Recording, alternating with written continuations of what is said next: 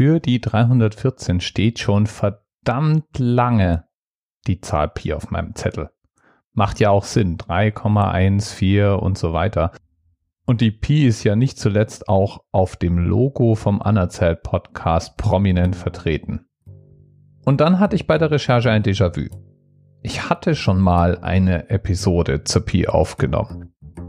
Weil die nicht so richtig reingepasst hat, damals habe ich sie nicht mit aufgenommen. Aber heute, heute finde ich, passt die einwandfrei und soll damit ein wenig gestrafft, abgestaubt und nachbearbeitet hier jetzt nochmal glänzen. Auch wenn die Mikrofonierung damals nicht ganz so gut war wie heute, macht die, glaube ich, immer noch Spaß. Das Schöne am Anerzählt-Podcast ist ja, dass ich potenziell unendlich viele Themen habe. Nicht nur, dass der Raum der ganzen Zahlen unendlich ist. Nein, zwischen den Zahlen gibt es auch noch genügend Spielraum für alle möglichen Zwischenzahlen. Spannend. Und heute möchte ich mal über eine der Zahlen sprechen, die da völlig außen vor bleiben. Ich lasse ja unendlich viele Zahlen aus, selbst wenn ich unendlich viele Podcasts mache. Und speziell geht es mir um eine Zahl heute, die zwischen drei und vier liegt. Und der Zahlen-Nerd und vielleicht auch der Podcast-Fan weiß natürlich, um was es mir geht. Mir geht's um die Kreiszahl Pi. 3,14159 und so weiter und so weiter und so weiter. Die Kreiszahl Pi ist eine sogenannte irrationale Zahl. Das heißt jetzt nicht etwa, dass die irrationalen Zahlen durchgeknallt sind oder unlogisch, sondern Sie unterscheidet sich von einer rationalen Zahl dadurch, dass sie sich eben nicht durch eine Ratio, also durch ein Verhältnis darstellen lässt. Es gibt natürlich noch mehr als nur diese eine irrationale Zahl. Ziemlich bekannte irrationale Zahlen sind zum Beispiel die Wurzel aus zwei oder das Teilungsverhältnis im goldenen Schnitt.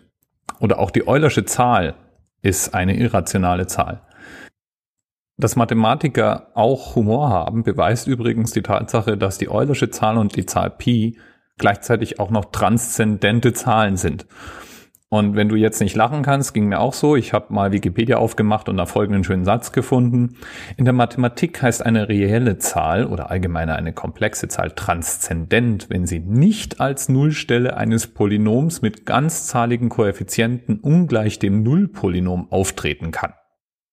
Alles klar, oder? Wenn das nämlich der Fall wäre, dann würde es sich um eine algebraische Zahl handeln. Die Kreiszahl Pi ist so schön und so bekannt, dass er übrigens ihren eigenen Verein hat. Den Verein der Freunde der Zahl Pi.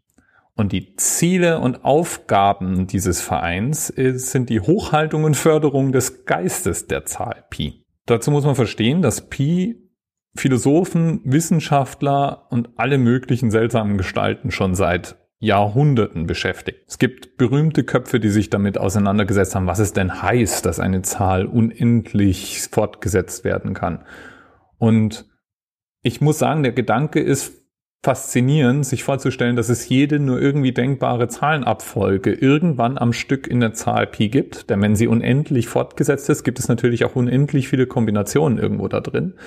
Das heißt, praktisch das gesamte Universum findet sich in der Pi. Oh mein Gott. Ich überlasse es dir jetzt mal selber, die Seite der Freunde der Zahl Pi noch etwas genauer anzuschauen. Denn es gibt interessante Dinge zu entdecken, wie zum Beispiel die Pi-Kondom-Ballon-Aktion oder Weihnachten mit der Zahl Pi oder Pi im pakistanischen Himalaya aus 8035 Metern verkündet. Den Rekord der berechneten Stellen für Pi liegt mit 12,1 Billionen und insgesamt 82 Tage Rechendauer seit 2013 fest in der Hand von Alexander Yi. Ich kann mir vorstellen, dass es inzwischen auch noch etwas flotter gehen würde, aber das ist zumindest die Berechnung, die in der Wikipedia aufgeführt wird. Und wir wissen ja alle, in der Wikipedia steht die Wahrheit. Da sind auch keinerlei Unschärfen zugelassen. Übrigens, tatsächlich haben schon die alten Ägypter gewusst, wie man einen Kreis berechnet. Denen war im Zweifel egal, wie viel Nachkommastellen man hat. Es gab also nur eine Dezimalstelle. Aber Archimedes hat dann auch schon mit zwei Nachkommastellen und der, ich glaube, Chinese Liu Hui mit fünf Nachkommastellen gearbeitet.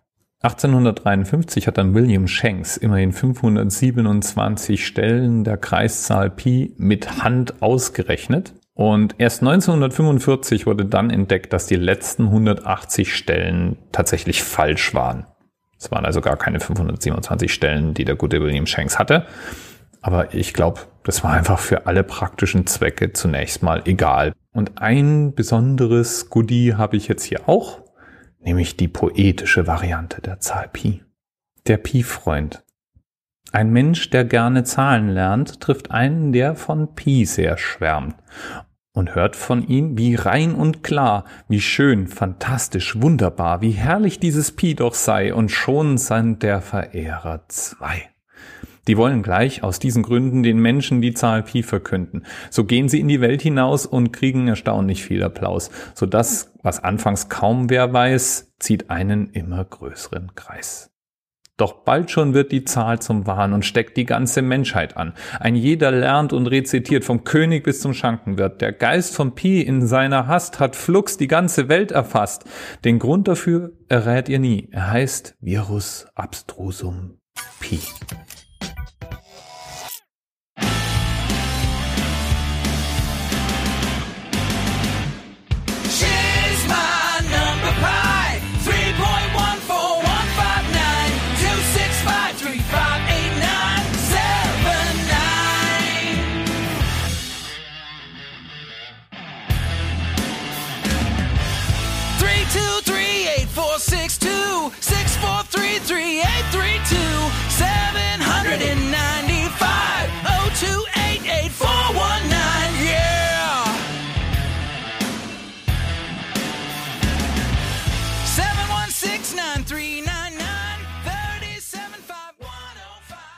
Das war nun meine kleine aufpolierte Archivfolge.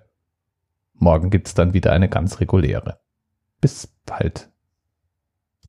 TMRS 10, 9, 8. The experience of 47 individual medical officers. Was hier über die Geheimzahl der Illuminaten steht. Und die 23. Und die 5. Wieso die 5? Die 5 ist die Quersumme von der 23.